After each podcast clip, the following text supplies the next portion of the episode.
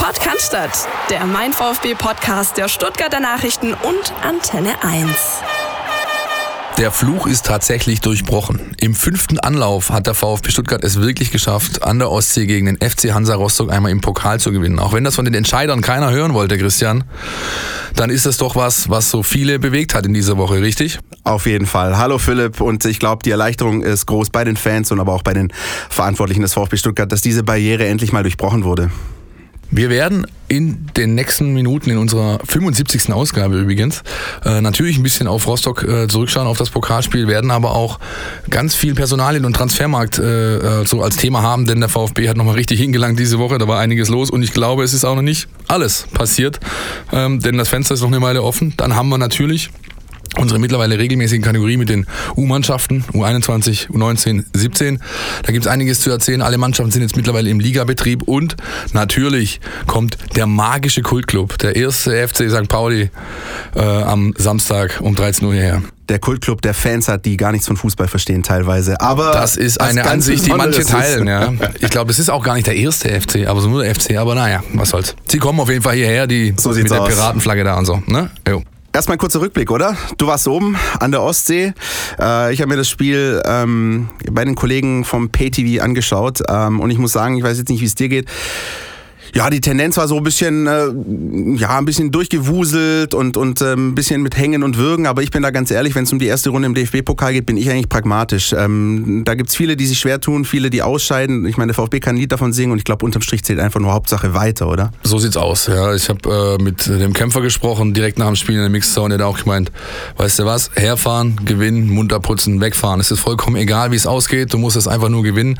Ich glaube, die erste Pokalrunde hat gezeigt, dass einige Bundesligisten ähm, gescheitert sind. Auch Zweitligisten, die richtig Probleme hatten. Ähm, insofern und auch mit der Historie, die dieses Spiel hat, ja. einfach abhaken. Es ist echt egal, was, was, was da jetzt spielerisch auf dem Platz passiert ist. Es war nicht alles rund da, ganz sicherlich. Ja, haben die Spieler aber auch allen voran Dali Davi, äh, Kempf, ähm, Stenzel auch nach dem Spiel angesprochen. Ja, und auch der Trainer und der Sportdirektor haben gesagt, so, da, da kommt noch ein bisschen, die Analyse fällt mal länger aus als sonst. Ja, das ist auch richtig so. Ja, weil, weil es war wirklich vielleicht nicht das, was der VfB Stuttgart zu leisten imstande ist und was er auch für sich selbst an einer Art Anspruch definiert hat. Aber ey, unterm Strich, ey, komm, vergiss es, nächsten äh, Sonntagabend, 18 Uhr, kommt die Auslosung und dann schauen wir mal weiter, was im Pokal noch passiert. Richtig, und natürlich, es gab auch diese Phasen, wo es ähm, auch gefährlich war. Ich erinnere mich an den Kopfball von äh, John Verhook, als es durchaus auch 1-1 hätte stehen können. Aber ich finde, es gibt sogar auch recht positive äh, Elemente in, in, diesem Spiel. Ähm, eins davon ist, was mir auffällt, jetzt äh, rückblickend schon nach äh, Hannover, Heidenheim und jetzt auch Rostock, ähm, ich finde, der VfB kommt immer ziemlich geordnet und entschlossen aus der Kabine raus. Also ich finde diese Phase ähm, nach der Halbzeit immer eigentlich ganz ordentlich. Das ist mir jetzt in allen Spielen aufgefallen. Und in Rostock gab es aber jetzt nicht die großen Chancen, aber da war zumindest wieder Spielkontrolle da für 15, 20 Minuten. Das ist tatsächlich ein Aspekt. Äh, es gibt aber noch einen weiteren und das ist der, der mich noch am positivsten stimmt eigentlich. Das ist das Thema Mentalität. Ja. Äh, Tim Walter hat immer wieder erwähnt, auch öffentlich in den Pressekonferenzen, äh, Mentalität ist die Grundvoraussetzung für alle alles. Ich brauche kein Spielsystem implementieren und kein Wunder was für ein Fußball spielen wollen, wenn die Mentalität nicht passt. Und das passt, sie, sie passt einfach beim VfB Stuttgart und das hat man auch jetzt äh, gegen St. Pauli gesehen. Die Mannschaft hat sich gewehrt gegen dieses Stadion, ja, gegen diesen Drittligisten, der eigentlich äh, nicht wirklich ein Drittligist ist. Ja, das ist eine Mannschaft, die könnte locker auch unten in der zweiten Liga mitspielen. Insofern einfach das Positive mitnehmen in dem Fall und damit ist gut. Und ein Satz bleibt mir besonders in Erinnerung, der von dir kam in der ersten Folge jetzt nach der ähm, Sommerpause und zwar an den äh, schnell ausgeführten Standards des VfB werden wir noch viel Freude haben und jetzt ist es dann auch schon passiert. Also fast ein bisschen Liverpool-Style. Äh, die ganze äh, Hintermannschaft von Hansa Rostock ähm, übertölpelt in der Situation und blitzschnell geschaltet und das Tor geschossen. Ne? Ja, ja, das hat sich auch richtig angekäst. Mhm. Also wir haben Pascal Breyer gesprochen, den ehemaligen VfB, VfB-2-Stürmer hinter dem Spiel, der gesagt wir machen 90 Minuten ein Riesenspiel ja. und verkacken einfach diese 10 Sekunden, weil wir pennen, ja, einfach Tiefschlaf von allen. Und das hat die natürlich schon, aber so ist es. Deswegen ist der VfB dann auch schlussendlich irgendwo ein Zweitligist und die eben nicht. Und nochmal, abhaken, Mutter putzen, weitermachen. Ganz simpel. So sieht's aus.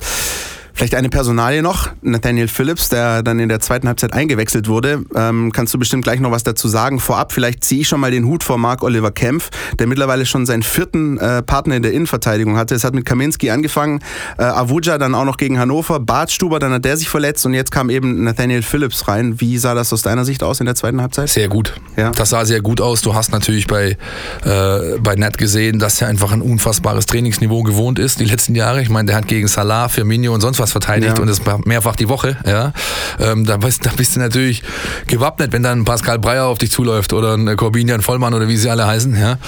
Ähm, der war einfach unfassbar abgezockt, ruhig, hat das Ganze hier wegmoderiert. Er wusste auch mal, wenn er mal die Pille lang auf die, die Bühne wichsen musste. Das ist der, der klassische englische Verteidiger noch dazu.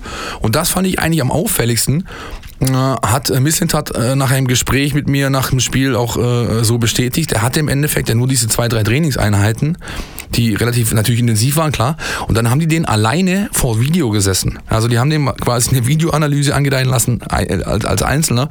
Der musste dann mal kurz die Pressbetankung da sich reinziehen in, in anderthalb Tagen. Hier so und so spielen wir das und das wollen wir sehen. Und das hat er schon relativ gut umgesetzt. Wurde auch entsprechend gelobt von Trainer und von, von Missintat nach dem Spiel. Insofern ähm, ist das, glaube ich, was, was Lust auf mehr macht. Äh, bin gespannt. Auch der Kämpfer hat gesagt, wir haben da ordentlich Qualität dazu bekommen. Das wird passen. Und ähm, ich kann mir gut vorstellen, dass der über kurz oder lang die Position neben Kempfi als Stammspieler begleitet, wenn er so weitermacht, weil das hat wirklich, wirklich sehr gut ausgesehen zu Beginn. Darf ich sagen, hören wir noch kurz rein, was äh, der Kollege Heiko Hinrichsen abschließend zu dem Spiel zu sagen hat. Ihr beide wart ja unterwegs äh, an der Ostsee und ähm, hier kommt die Einschätzung von Heiko. Querpass. Querpass. Der Kommentar aus unserer Redaktion. Die gute Nachricht ist natürlich, der VfB hat den Fluch an der Ostsee gebrochen. Fünfmal ist man hier jetzt aufgetreten, viermal hat der VfB verloren und jetzt zum ersten Mal gewonnen. 1 zu 0, das Tor hat Hamadi Al-Gadoui geschossen. Es war ein Arbeitssieg. Wie sagte auch Daniel Didavi, unser Anspruch ist eigentlich ein anderer. Wir wollen natürlich mehr brillieren, aber natürlich nimmt man den Schein in die zweite Pokalrunde gerne mit. Was hat es noch gegeben? Einen Sportdirektor Sven Mislint hat, der sagte, ja, meine Mannschaft, da hat man das Gefühl gehabt, die waren alle im Kopf eine halbe Sekunde zu langsam. Das Ergebnis hat mir sehr gut gefallen, aber die Analyse wird ein bisschen länger dauern. Denn das, was der VfB gezeigt hat, hier hinter mir auf dem Rasen der Ostsee, des Ostseestadions, das ist nicht das, was die Stuttgarter, ja, was ihre eigenen Ansprüche sind. Man will doch dominanter, souveräner auftreten. Also, die Pflichtaufgabe an der Ostsee ist erledigt, aber viel mehr war es dann auch nicht. Punkt, würde ich sagen. Absolut. Wieder einmal einer Meinung mit dem Kollegen. Ähm, war ein lustiger Ausritt, war alles dabei. Leider auch ein paar unschöne Zeiten, äh, ja, ähm, oder unschöne Aspekte dieser ganzen Reise. Du fährst und fliegst ja dahin und so weiter. Und dann war natürlich dieses ganze Thema Shirt-Choreo groß und so, ja, wollten wir machen, äh, wollen wir, wollen da eine Benchmark setzen, hat Rostock auch geklappt. Das war wirklich, die waren alle in weiß, allerdings was dann eben so auf Spruchbändern, Blockfahnen und sonstigen Geschichten zu lesen war, damit kann ich überhaupt nichts anfangen. Ich muss sagen, äh, wie gesagt, ich war ja nicht vor Ort, habe aber auch ein paar Bilder von äh, Freunden bekommen, die, die im Gästeblock standen und das ist schon teilweise beklemmend, möchte ich fast sagen. Also dann hast du dann diese, diese Zaunfahnen, auch Speer äh, Richtung, äh, Richtung Gästeblock und von dieser äh, Blockfahne bei der, bei der Choreo, da gab es ja auch durchaus geteilte Meinungen. Ich nee, da gibt es keine geteilte ja, Meinung. Es ist, Sowas ist Crap, das hat da nichts ja, verloren. Und ich finde ganz ehrlich, Entschuldigung, wenn ich dir jetzt hier übers Maul fahre, wenn man so, ja, auf richtig, Deutsch gesagt, sondern pass mal auf, das Ganze muss ja freigegeben werden. Ja, so eine Sache wird angemeldet. Und dann kann es einfach nicht sein, dass der Verein FC Hansa Rostock und wer da sonst noch alles beteiligt war, dass die sowas freigeben in diesem Kontext, wenn davor die Sache Fran, Chemnitz, die Sache Tönnies, Schalke und so weiter, dieses Land hat massiv Probleme mit einem sag ich mal, schleichenden bis immer, immer breiter werdenden Konsens in Richtung, in, in, Richtung rechts. Und dann kannst du so eine Sache nicht, nicht einfach da abfahren, außer Rand und Band für Verein und Vaterland. Was soll denn Das ist Bullcrap. Das hat da nichts verloren. Ja, da gibt es bessere Möglichkeiten. Wenn man äh, für seine Identität irgendwas machen will, da ist das schön und gut, aber doch noch bitte nicht so. Ja? Und wenn ich da, der Verantwortliche des FC Hansa bin, dann muss ich doch so viel Grips in meiner Birne haben, zu sagen, ey Keule, so kannst du das nicht machen. Ich bin, ich stecke jetzt nicht in den Köpfen der Verantwortlichen von Hansa Rostock. Übrigens schön, dass du jetzt da so in die Parade gefahren bist, weil ich glaube, wir sind da einer Meinung. Mit, mit geteilten Reaktionen meinte ich das, was ich teilweise auch in den Kommentarspalten, das muss ich auch sagen, bei meinem VfB abgespielt hat. Also, dass es da durchaus auch Kommentare gab, die das regelrecht abgefeiert haben. Ähm, und das, das meine ich mit geteilter Meinung. Meine spielt es nicht wieder. Ich glaube aber, da, äh, ich glaube, da verstehen wir uns von selbst.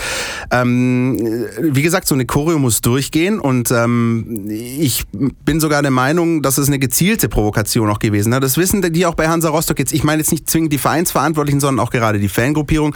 Die wissen, das ist unser Spiel äh, mit deutschlandweiter Beobachtung. Ja, wir werden wahrscheinlich sonst dümpeln wir in der dritten Liga rum. Wenn wir heute rausfliegen, dann ist das dieses eine Spiel, in dem wir deutschlandweit stattfinden. Und da, ein Aspekt auch noch, das ist aber nur so ein persönlicher von mir, ähm, weil eben dazu auch die musikalische Untermalung von den bösen Onkels war. Ich weiß, dass das, dass da kommen immer wieder die, es kommen immer wieder Menschen zu mir und sagen, die sind aber nicht, die sind aber nicht. Ich erzähle immer meine Geschichte aus meiner Jugend. Jedes Mal, wenn ich auf irgendeine Auswärtsfahrt gefahren bin und dann lief diese Musik, dann hatte ich dieses mulmige Gefühl. Ich kann es nicht beschreiben, aber ich habe immer dieses mulmige Gefühl. Und da können 20, 30, 200 Leute zu mir kommen und sagen, die sind aber nicht, die sind aber nicht. Fakt ist, es wurde halt diese Musik wieder in zusammen, ja, in Zusammenschluss mit diesem, mit dieser Blockfahne gezogen und das lässt bei mir wieder dieses mulmige Gefühl hochkommen und da können, wie gesagt, unendlich viele Menschen zu mir kommen und sagen, die sind aber nicht. Was eigentlich geil wäre, wird natürlich nicht passieren.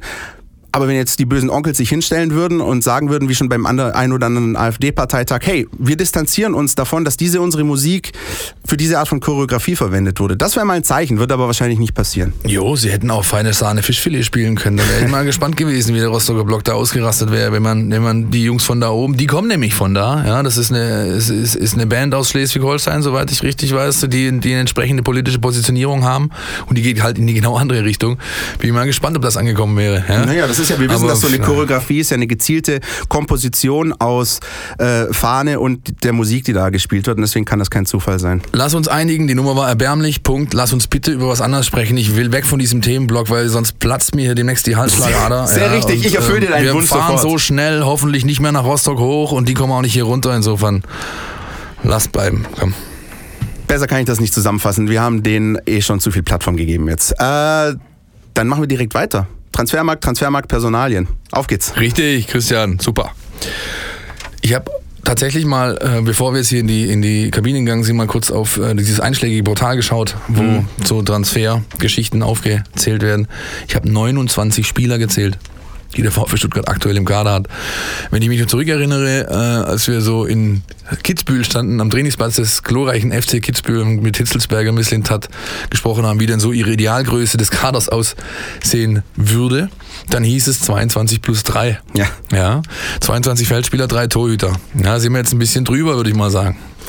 Das ist wohl so. Ähm, deswegen ist davon auszugehen, dass ja auf der Zugängeseite eher nichts mehr, sondern eher auf der Abgängeseite noch was passieren wird. Das, ist, das ist genau das, was äh, Misslintat uns zu verstehen gegeben hat jetzt ähm, im Nachgang der beiden Transfers von Wataru Endo und von äh, Silas Wamangituka, dass da höchstwahrscheinlich nicht mehr viel passieren wird. Also sie werden natürlich nochmal gucken, wenn ihnen jetzt plötzlich nochmal einer über den Weg läuft, wo einfach alles passt, dann kann man mit Sicherheit vielleicht nochmal äh, intensiver drüber nachdenken. Aber wenn jetzt noch was passiert in den verbleibenden Tagen, Wochen bis zum 2. September, wenn die Transferliste dann für Deutschland schließt, dann ist es eher auf der Abgangsseite zu suchen. Lass uns mal auf die Zugänge kurz eingehen. Was, was sagt das über den VfB aus, wenn er es schafft, einen japanischen Nationalspieler und einen hochgehandelten äh, jungen Stürmer zu verpflichten, der durchaus auch in der ersten Liga hätte landen können? Also bezogen auf Wataru Endo sagt das vor allem aus, dass man da vielleicht vorbaut zu etwas, was viele nicht hören wollen, nämlich dass man noch einen Abgang zu verzeichnen hat im defensiven zentralen Mittelfeld. Und dann kannst du ja eins und eins zusammenzählen, dann weißt du ungefähr, was da für ein Name fällt. Der ist nur für ein Jahr geliehen, das ist einfach eine Option, die man sich da nochmal reingeholt hat, was für mich auch für, für konsequente Kaderplanung spricht. Also, pass mal auf, wir haben jetzt momentan Vakanzen, ähm, vor allem auf Rechtsverteidiger Backup-Position, dass er spielen kann. Wir haben ähm, die Position zentral defensiv mit, äh, mit Karasor, mit Santiago Casiba, der da vielleicht auch noch spielen könnte, wo vielleicht noch einer uns verlässt und dann brauche ich da einfach jemanden, den ich so als polyvalenten Spieler einsetzen kann, ich ihn mal hier, mal dahin schieben kann, der mir auf jeden Fall aber die Trainingsqualität garantiert, der mir da einfach das, ja, das ist, glaube ich, hinter dem Transfer zu suchen. Ja, da gibt's wohl. Ähm, keine zwei Meinungen, ehrlich gesagt. Und bei äh, dem Kongolesen Silas Wamangituka, ich mache es jetzt nochmal nur um zu üben. Ganz ja. einfach, Wamangituka. Wamangituka, ja, der, ähm, das ist natürlich ein Statement. Das ist Ja. ein Statement-Deal, ja, wenn du so einen bekommen kannst, ja, der offensichtlich von den ganz großen Namen äh, zumindest mal intensiv gescoutet wurde. Ich habe da äh, Liverpool FC gelesen, ich habe Barcelona da gelesen ähm, und schlussendlich auch der FC Schalke 04, ähm, der jetzt vielleicht nicht unbedingt in dieser Reihe zu nennen ist, aber auch zumindest mal eine Hausnummer größer aktuell als der VfB Stuttgart, dann ist das natürlich eine Ansage. Ja, da kann man, da kann man sich glücklich schätzen, äh, dass man den bekommen hat. Der hat teuer Geld gekostet, 8 Millionen Euro, äh, soweit wir wissen, aber ist natürlich auch irgendwo äh, A, der, der Verletzung von Sascha Kalajdzic ge geschuldet, aber eben auch ein, ein, ein Deal, der, so, das sind so die, die klassischen, äh, sag ich mal, Wissentat-Deals, die er auch schon in Dortmund gemacht hat. Ja? Prospects aus anderen Ländern, vornehmlich Franzosen, weil gut ausgebildet, ja? schon die ersten Erfahrungen gemacht, ja, von mir aus nicht in der ersten, aber schon in der zweiten Liga ähm, und einfach die, die Chance relativ hoch, dass da jemand explodiert und damit einhergeht natürlich auch eine Marktwertsteigerung. Ja? Das ist ein Stück weit vielleicht ein Gamble. Ja? Es ist auch so, dass du solche Jungs eben vor 5, 6, 8 Jahren haben die halt noch 1,5, 2,5 gekostet. Jetzt kosten sie halt 8 Millionen Euro. Aber schlussendlich ist es nichts anderes wie, man setzt darauf, da ist ein Spieler mit riesigen Anlagen, der kann explodieren und dann steht plötzlich mal die ganz Großen da und wir wissen ja noch, wo Usman Dembele beispielsweise herkam und wo er dann hinging. Ja, das ist ein klassischer Misslintat. Bin sehr gespannt auf diesen Spieler, habe ihn noch nicht trainieren sehen. Ähm, wird diese Woche wahrscheinlich auch schwierig, weil der VfB, glaube ich, nichts Öffentliches mehr macht vor dem Heimspiel jetzt. Aber ich bin sehr gespannt auf nächste Woche. Ich habe richtig Bock, den Jungen mal live zu sehen. Und auf Schalke ist der Ausflug ins Phantasialand wohl gestrichen. Ja, war wohl so, dass äh, Reschke noch hinten raus wirklich versucht hat, massiv zu torpedieren. Ja. Ja. ähm, aber da war der Spieler halt schon in Stuttgart gelandet und dann war einfach fast alles in trockenen Tüchern. Und ähm, dann folgte am Dienstag dann auch der, am Tag nach dem Pokalspiel mittags der Unter die Unterschrift. Übrigens, wenn die Bilder, die man da kursieren sieht, ähm, sehr stilecht. Ja. Also der Mann hat den Swag. Er läuft auf mit dem Gucci-Gürtel und Adiletten an. Also das musste er erst mal bringen. Ja. Das sind, aber Mann. so, das sind aber so diese, diese äh, Misslintat, äh, so, so, so Fundstücke. Ich meine, ein Aubameyang wurde ja auch von ihm entdeckt. Das sind, ich glaube, das sind so manchmal so Typen. Ne? Ich stehe halt auf jeden, der Adiletten trägt. Ja. Ich bin selber großer Adilettenträger. Jeder äh, der, äh, weiß das, der mich in den sozialen Netzwerken verfolgt. Adiletten sind die besten Letten. Ja, es gibt eigentlich ja, fast nichts, was da dagegen spricht. Insofern kann ich jeden nur feiern, der sie auch trägt. Habe ich erst letztes Wochenende im Garten live erleben dürfen. Bevor wir das weiter ausführen, hören wir auf das, was ihr zu den Transfers sagt.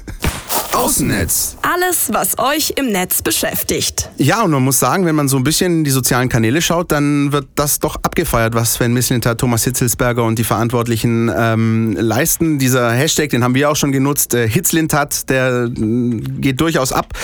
Auf Twitter beispielsweise sagt Ed Weinjard76, yes, geil gemacht, Hitzlintat, Reschke ausgestochen, Zwinker-Smiley. Ähm, Ed Matt Stone sagte auch, im Vorfeld des Transfers, wenn Misslintat den holt, dann wird er in drei Jahren 50 Millionen wert sein. Stichwort Marktsteigerung, Philipp, hast du gerade angesprochen.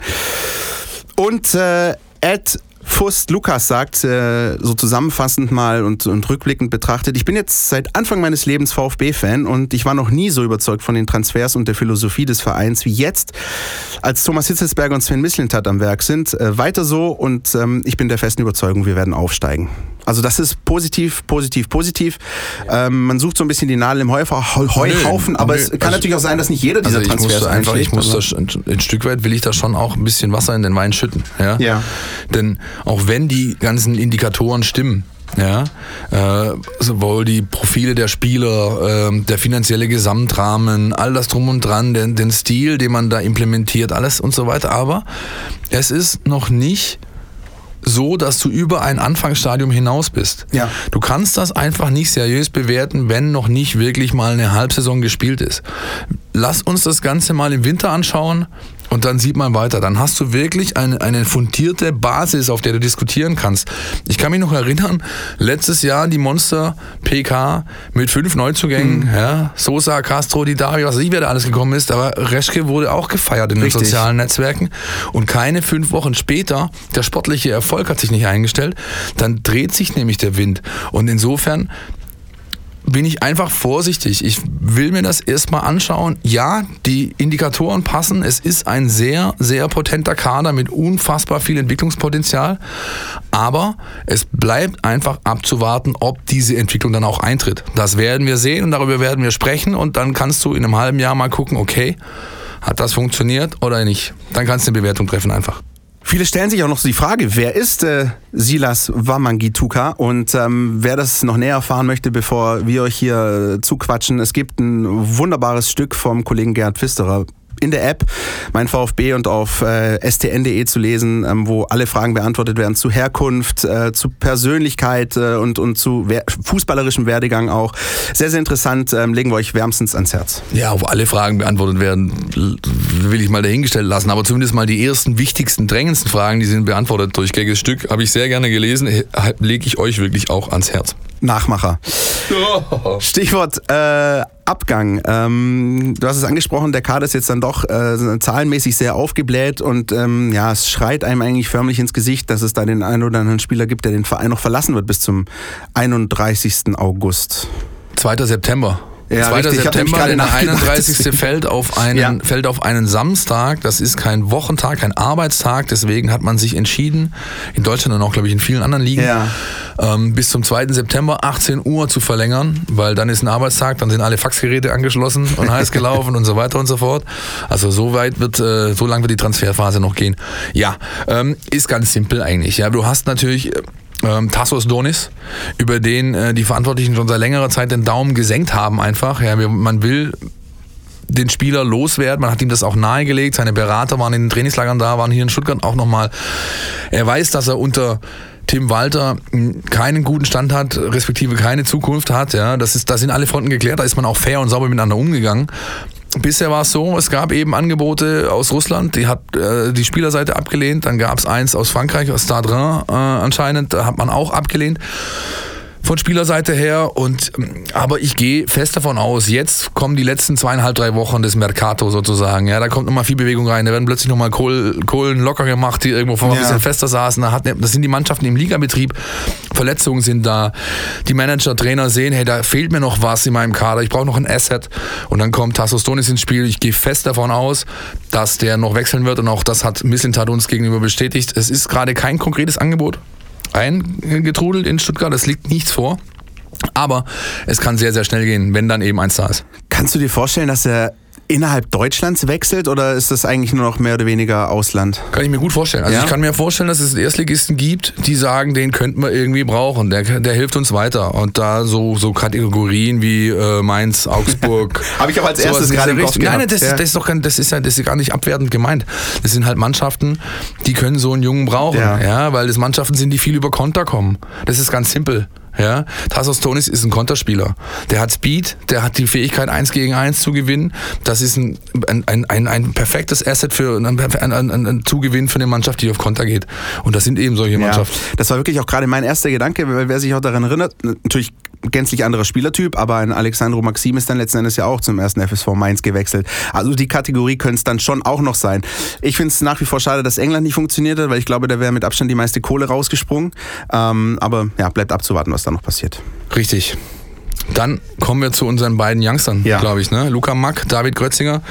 Die sind ja beide so natürlich diejenigen von den fünf eigenen, die in die Vorbereitung gestartet sind, die so diesen Cut geschafft haben und in, so in diesem finalen Kader mitschwimmen. Aber eigentlich schwimmen sie doch so ein bisschen zwischen U21 und mhm. erster Mannschaft. Ja, Luca hat am Wochenende auch für die U21 gespielt und so weiter. Ja, also es ist schon für die beide halt eine unbefriedigende Situation. Sie haben die Qualifikation nachgewiesen, auf diesem Level äh, arbeiten und spielen zu können. Das war in der Vorbereitung der Fall.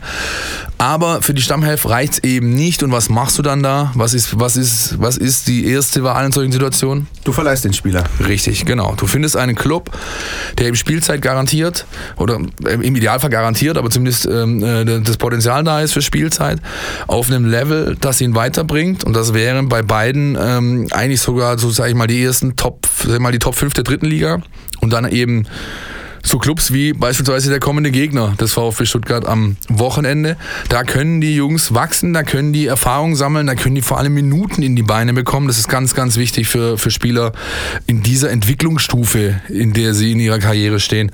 Und zumindest bei David ist man da, wird das jetzt forciert gerade. Da ähm, scheint wohl äh, die ganze Sache ein bisschen Drive äh, aufzunehmen. Das kann gut sein, dass der bald dann einen Leih Verein findet.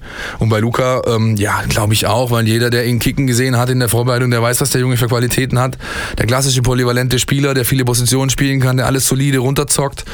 Insofern, ja, kann Verantwortung, hat, war Kapitän jahrelang, also ist ein Spieler, da findest du, der hat einen Markt. Ja, und die werden da mit Sicherheit eine Option finden, die für alle Seiten Sinn macht aber dann ohne Kaufoption? Oder gibt es da irgendwie schon Tendenzen? Weil gerade bei Luca Mack ist es ja so, den haben wir ja hochgelobt, auch die letzten Wochen, ein sehr spielintelligenter. Das kann äh, ich Junge. mir nicht vorstellen. Das ja. kann ich mir nicht vorstellen. Das kann ich mir wirklich nicht vorstellen, dass der, äh, dass der VfB da Chaos vergibt äh, für ja. die beiden, sondern sie werden einfach mal verliehen. Vielleicht auch für zwei Jahre. Ja. Und dann ähm, sieht man weiter. Ne? Und dann gäbe es da noch ähm, die zwei Argentinier, die äh, innerhalb des äh, Kaders und auch beim Trainer hoch im Kurs stehen, wo es aber immer noch so ein kleines Ja-Aber geben könnte, wenn irgendwie alles zusammenkommt. Ne? Das geht um Santiago, wie, wie heißt er so schön? Ach, Casiba. Und Nicolas González. González. Ja. Ähm, der seinerseits äh, mit äh, der Goldmedaille von den äh, Panamerikaspielen zurückgekommen Nico ist. hat massiv Werbung für sich gemacht ja. bei den Panamerikaspielen. Er war einer der auffälligsten Spieler, nicht nur wegen der knallroten Karte, die ihn zwei ähm, äh, Spiele gekostet hat, aber auch so insgesamt hat einen großen Teil dazu beigetragen, beigetragen, auch wenn er nicht getroffen hat, ähm, dass Argentinien eben diesen Titel holt. Und bei Santi ist es so, der hat dann die letzten Jahre eigentlich genug auf sich aufmerksam gemacht. Ja. Diese beiden Spieler haben einen Markt und auch da hat Mislintat auf Nachfrage gesagt, hey, wir wollen die nicht hergeben, wir, wir, wir planen mit ihnen, aber wir müssen uns natürlich was anschauen, wenn völlig verrückte äh, äh, Angebote hier reinkommen und, und das ist halt der zweite Part, wenn der Spieler auf uns zukommt. Das kann halt einfach noch der Fall sein, ja. Und äh, auch wenn natürlich da vielen Fans das Herz bluten wird, das sind die beiden Spieler, bei denen ich erst am 2. September 1930 sicher bin, dass die definitiv hier bleiben, wenn sie dann noch nicht gewechselt sind. Das ist einfach leider noch im Bereich des Möglichen, dass diese beiden Spieler den VfB verlassen. Und ein Name, der äh, vielleicht so ein bisschen unterm Radar fliegt, ist der von äh, Roberto Massimo. Mhm. Da bin ich mir auch nicht so ganz sicher, ob der nicht noch vielleicht doch nochmal verliehen wird. Man hat ihn ja von Bielefeld geholt, weil man gesagt hat, dort hat er nicht diese Entwicklung durchlaufen, die wir uns vorgestellt haben. Wir wollen ihn hier haben. Und jetzt ist eben nach der langen Zeit der Vorbereitung in den ersten beiden, äh, ersten drei Spielen, jetzt mit Pokal, äh, zwei Ligaspiele, ein Pokalspiel, so, dass er da noch überhaupt keinen Einsatz hatte und auch der Trainer Manager immer sagen, den könnte man vielleicht zum Rechtsverteidiger umbauen und so. Ich weiß nicht, ob das alles so ja, momentan so ein ganz fruchtbarer Boden ist für diesen 18-jährigen Jungen.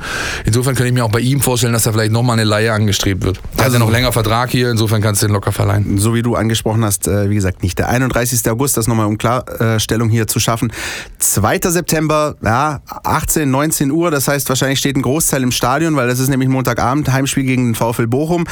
Äh, Stunde vor Anpfiff, dann ja, hast du endgültige Klarheit, wie der Kader aussieht und genau. wahrscheinlich auch schon wieder die Aufstellung. Also ich glaube, bis 18 Uhr müssen alle Formalien ja. erledigt sein. Ja, was, bis, was 18 Uhr 1 dann noch eintrudelt, da gibt es ja auch die glorreichsten Geschichten von kaputten Faxgeräten und abgestürzten Brieftauben und was weiß ich nicht alles. Ähm, also was 18 Uhr durch ist, formal, kann dann noch als Wechsel vollzogen werden und dann gibt es noch spezielle Ligen, die halt noch ein bisschen länger offen haben, aber das ist nicht unbedingt die erste, die erste, die erste Geige spielen, sagen wir es mal so. Da ist also doch schon noch einiges zu erwarten. Wir halten Augen und Ohren offen und verweisen an der Stelle nochmal ganz freundlich auf den großen Transferticker auf unseren Seiten. So sieht's aus. Den halten wir natürlich aktuell bis 2. September 18 Uhr. Da wird noch einiges passieren, bin ich mir ziemlich sicher. Und dann mache ich den Deckel drauf. Nach ja, Bochum, genau. Ja. Machst Klappe ja. zu. Tschüss. U-Mannschaften. Die U-Mannschaften, unsere mittlerweile fast schon äh, traditionell, hätte ich jetzt die gesagt. traditionellen U-Mannschaften. Ja, ja, ja, nein, die, also unsere äh, äh, unser traditioneller mal, Blick, regelmäßige Rubrik, die jetzt tatsächlich äh, Woche für Woche vorkommt und die wird jetzt präsentiert von FUPA Stuttgart. Von FUPA Stuttgart erkläre ich nachher was, aber äh, erstmal so ganz kurz den, den, äh, den Roundup der, der Spiele. Der VfB 2 hat sein erstes Saisonspiel gewonnen. Ja. ja. massiv verstärkt durch die Jungs aus der ersten Mannschaft. Da Kulibali, Mack, Massimo, ich glaube nochmal jemand, ja, zu viert waren sie. Haben gewonnen ähm, beim SV Oberachern 3 zu 1 und haben jetzt am Sonntag, den Tag nach dem St. Pauli Heimspiel, den TSV Ilshofen zu Gast. Ihr erinnert euch vielleicht in der Vorbereitung, Gegner des VfB Stuttgart, äh, ein 11 zu 0 gab es da. Es war natürlich nicht der TSV Ilshofen, sondern das, das Gelände des TSV Ilshofen. Dann hat man gegen eine Hohenlohe Auswahl gespielt. Aber ähm, die kommen vorbei Das ist ein Heimspiel und äh, so bietet sich also für die Interessierten die Chance, am Samstag ins große Stadion zu gehen und am Sonntag um 15 Uhr die zweite Mannschaft anzuschauen und wer Frühaufsteher ist, um 12 Uhr die U17. Die haben nämlich den Saisonstart schlechthin hingelegt. Ja. Du fährst auswärts, fährst nach Karlsruhe, spielst das Derby, knallst die 6-1 weg auf eigenem Platz und fährst nach Hause. Das ist doch ein Träumchen. Das kann man äh, viel besser nicht machen, ehrlich gesagt. Also wer da Lust hat, äh, Sonntag ist da wirklich äh, einiges geboten. 12 Ja. Uhr, U17, 15 Uhr die U21. Genau, das da lohnt ist, sich. da, ist der, da ist der Gegner der erste FC Nürnberg Ja. für die U17. Na, das ist also U17 Bundesliga Staffel Süd-Südwest. Und äh, ja, die sind Tabellenführer und wollen das natürlich halten. Ja. Nicht ganz die Tabellenführung erreichen konnte die U19 letzte Woche. Die haben auch im, sag ich mal, äh, Landesduell gegen die TSG 1899 Hoffenheim gespielt. Das war gleich ein so schwerer die- Gegner, ne? Ja, sehr schwerer Gegner, weil einfach die beiden Top-Mannschaften der Liga. Das Ja. haben alle Experten vorher getippt. Das sind die beiden Teams, die machen den Titel, den Staffeltitel unter sich aus.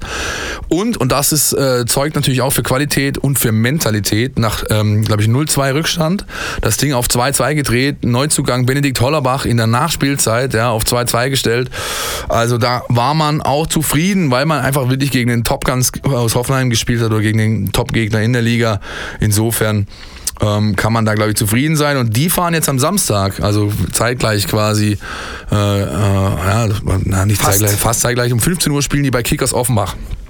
Insofern, wer keine Karten für St. Pauli hat, könnte ja theoretisch nach Offenbach einen kleinen Hopp machen. Aber du hast drei Heimspiele der VfB-U-Mannschaften in zwei äh, oder der VfB-Mannschaften der Top 4 äh, in zwei Tagen. Also insofern, da glaube ich doch mal, dass der ein oder andere dann den Weg auch ins Robert-Stien-Stadion finden wird, um da mal eine Jugend zuzuschauen oder Nachwuchsmannschaft, weil das macht Spaß, das ist geiler Fußball einfach und du kriegst ordentlich was zu sehen und hast ganz oft halt dann äh, Jungs vor dir, die halt in ein, zwei, drei Jahren oben aufschlagen. Und das finde ich einfach einen tollen Aspekt, den man sich nicht entgehen lassen sollte. Ich finde sowas super spannend. Äh, Also wenn man die Zeit hat, dann kann man sich das doch immer mal wieder geben. Das ist zum Beispiel ähnlich im Winter immer da dieser dieser Junior Cup äh, in Sindelfingen ist da auch mal so eine ganz interessante äh, so ein interessantes Ereignis, wo man da hingeht, auch mal zwei Tage die Jungs sieht und dann später dann irgendwann mal in fünf, sechs, sieben Jahren sagen kann, guck mal, den habe ich damals schon gesehen und für gut befunden. Da kann man so ein bisschen so sein Käpselewissen rauslassen dann.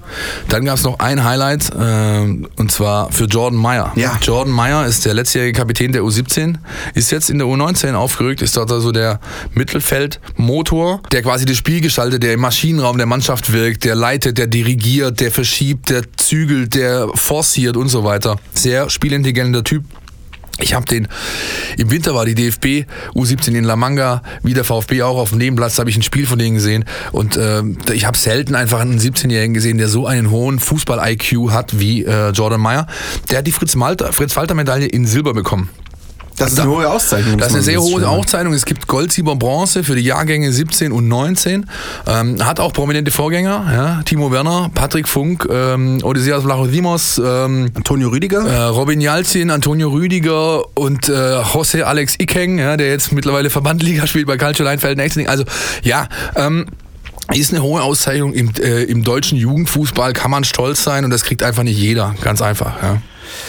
Also, um das mal abzurunden, unseren ähm, fast schon traditionellen Blick auf die U-Mannschaften. Das geht doch äh, aufwärts und auch da werden dann äh, größtenteils gute Geschichten geschrieben. Und nochmal der freundliche Hinweis, wenn ihr am Sonntag nichts Besseres zu tun habt, das Wetter soll gut werden. Richtig. Schaut vorbei unten in Bad Cannstatt. FUPA Stuttgart habe ich noch ein paar Takte versprochen. Ganz ehrlich, das ist unser Amateurfußballportal hier im Hause.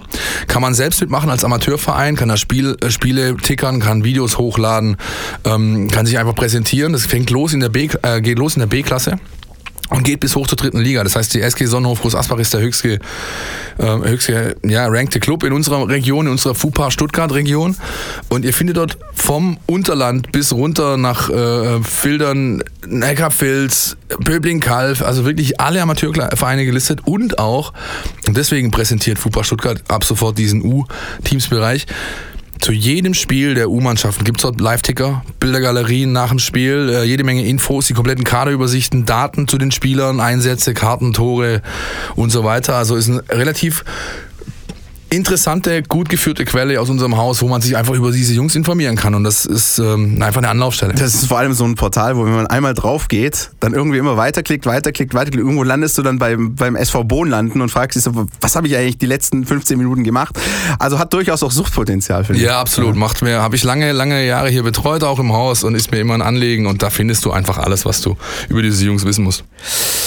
Die Jungs aus Cannstatt, und zwar von der ersten Mannschaft. Ähm, die bekommen es am Samstag, ja, man möchte fast schon sagen, in aller Herrgottsfrüh um 13 Uhr ähm, im Heimspiel gegen den FC St. Pauli zu tun. Daran muss man sich erstmal wieder gewöhnen an diese Anschlusszeiten, muss ich sagen. Auf der anderen Seite hat man dann immer noch was vom Tag. Aber darüber möchte ich jetzt nicht schwadronieren, Philippson, über das Spiel. Ich will dich äh, mal sehen, wer nach dem Spiel im Blog, ob du da noch was vom Tag hast danach, wenn die Jungs, also, naja. Da, das müssen wir dann an anderer Stelle ausdiskutieren. Ähm, der FC St. Pauli äh, seines Zeichens äh, schlecht in die Saison gestartet, kann man denke ich sagen. Nur ein Punkt geholt aus den ersten beiden Spielen im Pokal beim VfB Lübeck mit Ach und Krach gerade noch so im Elfmeterschießen weitergekommen, äh, nach zwischenzeitlichem 2-0 Rückstand.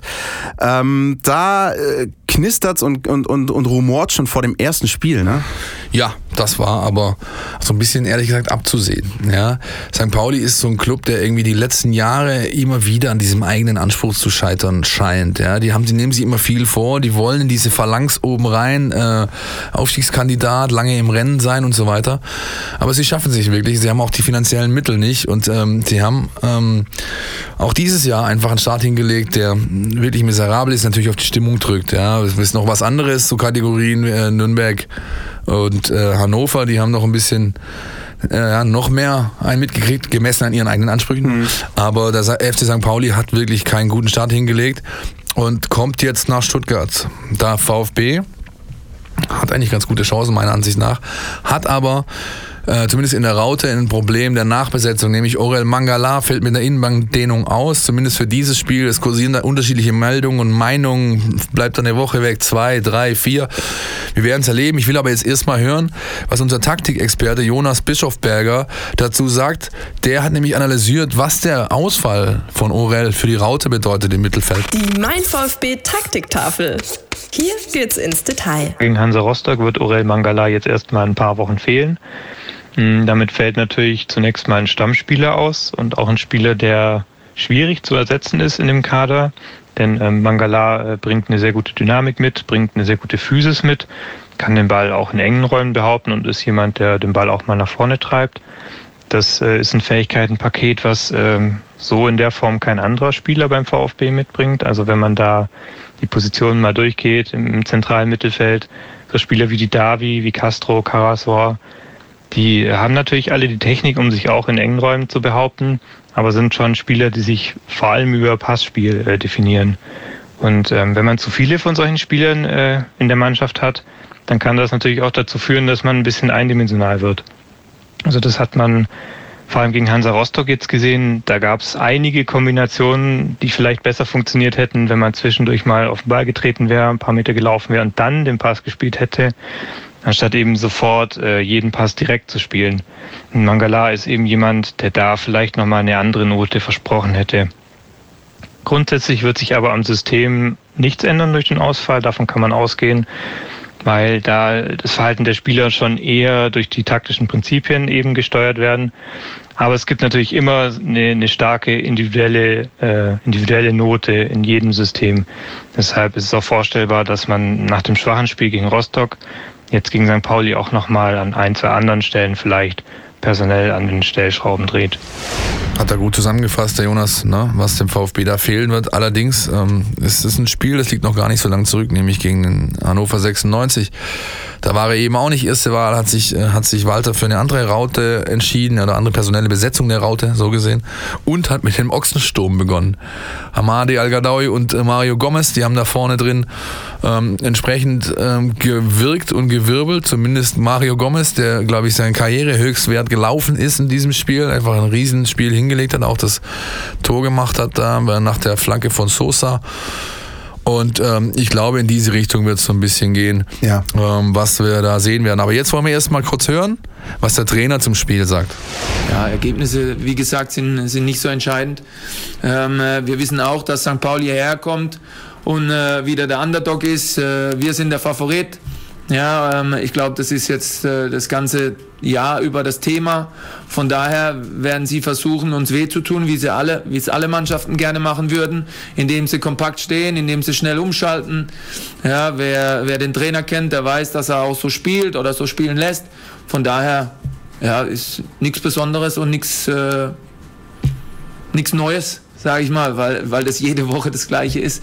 Und wir müssen, wir müssen dagegen bespielen und äh, müssen Chancen kreieren, ja, müssen das Tempo hochhalten. Manchmal funktioniert es besser, manchmal schlechter, ja, weil äh, ihr habt auch nicht jeden Tag gleich. Von daher ähm, muss man das akzeptieren. Und, äh, aber ich weiß nur, dass die Jungs gewillt sind, alles umzusetzen und das machen sie wirklich sehr gut.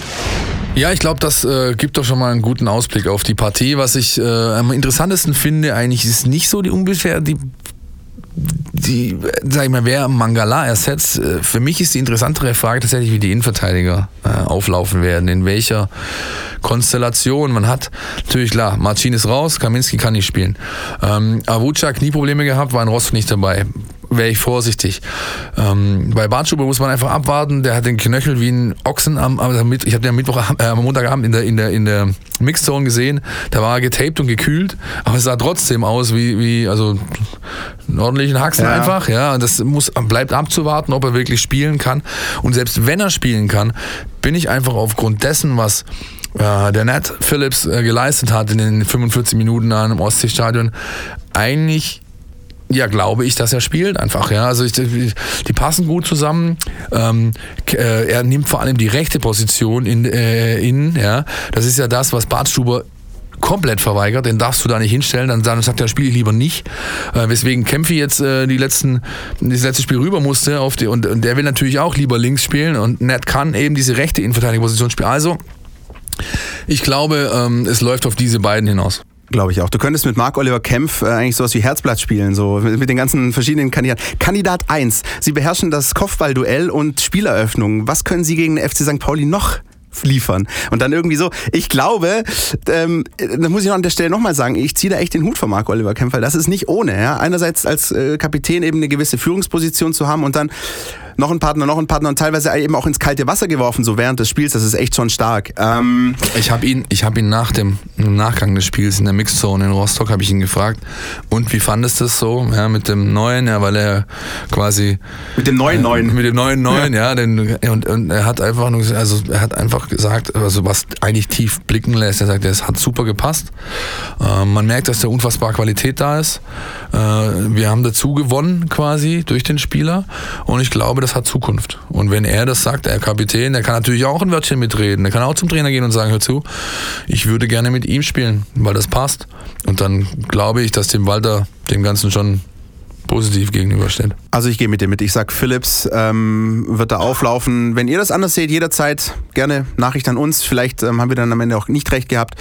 Ähm, spannend wird's allemal. Und dennoch muss man sagen, ich glaube jetzt mit Blick nochmal, um ganz kurz vielleicht nochmal auf den Gegner zu schauen, FC St. Pauli, das ist schon so ein Must-Win. Spiel, ne? Oder da musst du drei Punkte holen. Definitiv, ja. ja definitiv. Für eine Mannschaft mit dem Anspruch des, äh, des VfB Stuttgart muss gegen diesen Gegner zu Hause drei Punkte holen. Da gibt's, da beißt kein Maus kein Faden ab, hat mein Opa immer gesagt. Ja, das geht einfach. Das ist ein, das ist ein Pflichtsieg.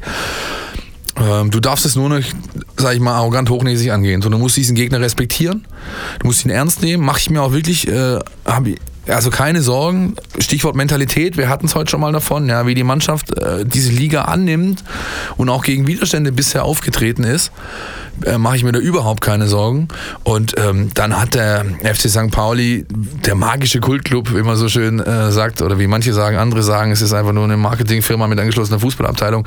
Aber die haben dann einfach nicht ähm, die Qualität, um dem VfB das Wasser zu reichen. Du, du willst echt nicht wissen, wie oft ich, aber vielleicht auch du, du schon den Satz gehört hast. Ich habe eigentlich echt keine Ahnung von Fußball, aber St. Pauli, die finde ich cool. St. Pauli, die Ja, es ist einfach. Ja, es ist einfach viele, aber gut, da kommen auch dann viele Gästefans rein. Über, ja, ja, okay. genau. Ich habe noch überlegt, ob ich unsere Chefin hier mit reinnehmen soll, einladen für die Sendung, die, die Swantje Dake, die ja schon einmal hier war in einer unserer Folgen. Da ging es auch gegen den FC St. Pauli.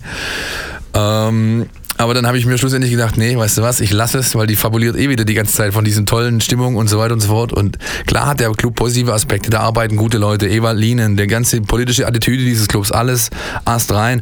Aber manchmal übertreibt es der FC St. Pauli einfach so ein bisschen mit seinem ganzen äh, Klischee, Kult, Club und überhaupt. Und ja, tralala. und so sehr sie oft betonen, dass es um Marketing und so nicht geht, eigentlich geht es fast nur um Marketing. Es ist ja bei jedem Club so, da darf ja. man ja, muss man sich auch der Realität ins Auge blicken, das ist ja bei jedem Club so. Natürlich ist Marketing wichtig. Aber bei St. Pauli hast du relativ oft diesen Eindruck, Leute, spielt der auch noch Fußball oder Ja. was? Ja. Ein Wiedersehen gibt's mit. Jos Luhukai, ich glaube, das müssen wir auf jeden Fall noch ansprechen. Das ist echt äh, eine spannende Geschichte. Hast du diese Pressekonferenz gesehen vor, vor der Saison? Also da hat er, um es mal kurz zusammenzufassen, einfach mal gegen alles und jeden geledert, der beim FC St. Pauli irgendwie was zu sagen hat. Und sinngemäß gesagt, auch meine Spieler, und das kannst du ganz ehrlich, könnt ihr auch vergessen, da gibt's zwei, die können durchspielen und so. Ich weiß auch nicht, ob, ob die Spieler dann eine große Lust haben, eben Also- äh, Vollgas zu geben für Er hat Verein, Alarm sie geschlagen. Ja, Ja, er hat Alarm geschlagen, weil er eben weiß, und das ist, da kommt, da schließt sich, glaube ich, der Kreis, was wir vorher so gesagt haben, von wegen Anspruchshaltung. Ja. Er, er weiß eben und er sieht, dass im Umfeld dieses Vereins dieser Anspruch da ist, wir wollen oben mitspielen, aber er sieht halt auch seinen Kader. Und es ist halt so eine, das ist halt eine Truppe, die das nicht leisten, zu leisten imstande ist. Und da hat er für sein, sag ich mal, holländisches Stoikergemüt doch einen relativ Gefühlsausbruch dahingelegt. Ja, ich habe das natürlich nicht live gesehen, habe das auch äh, im Nachgang nur die mediale Berichterstattung darüber verfolgt, aber das hat mir schon den Eindruck gegeben, dass äh, Horst, äh, Horst, dass äh, Jos Lukai mal so richtig, Horst Lukai. Horst Lukai mal so richtig aus dem Sattel gegangen ist. Ja, was war, das hat er beim VfB eigentlich nie geschafft. Hat ja? er nie geschafft, hat aber, wer sich an seine Zeit ähm, beim VfB erinnert, seine zugegeben kurze Zeit, das war ja auch Saisonauftakt, zweite Liga, durchaus, sagen wir mal, eigenbrötlerisch. Also schon noch so ein bisschen so sein Ding. Er, er ist da ein bisschen auch stur, das, da macht er auch gar kein Geheimnis draus. Und hat ja dann auch nach, äh, glaube drei, vier Spieltagen dann gesagt, Leute, das war's dann übrigens. Ähm, wenn ihm das nicht passt, ähm, da wo er arbeitet, dann zieht er auch schnell selbst die Reißleine. Das Ja, natürlich, klar. Das, so ist er, so ist er. Er hat ja dann auch damals äh, beim VfB gesagt, ich, ich, ich verzichte auf sämtliche Dinge, die mir zustehen, finanzieller äh, Natur und so weiter. Er will hier einen sauberen Cut.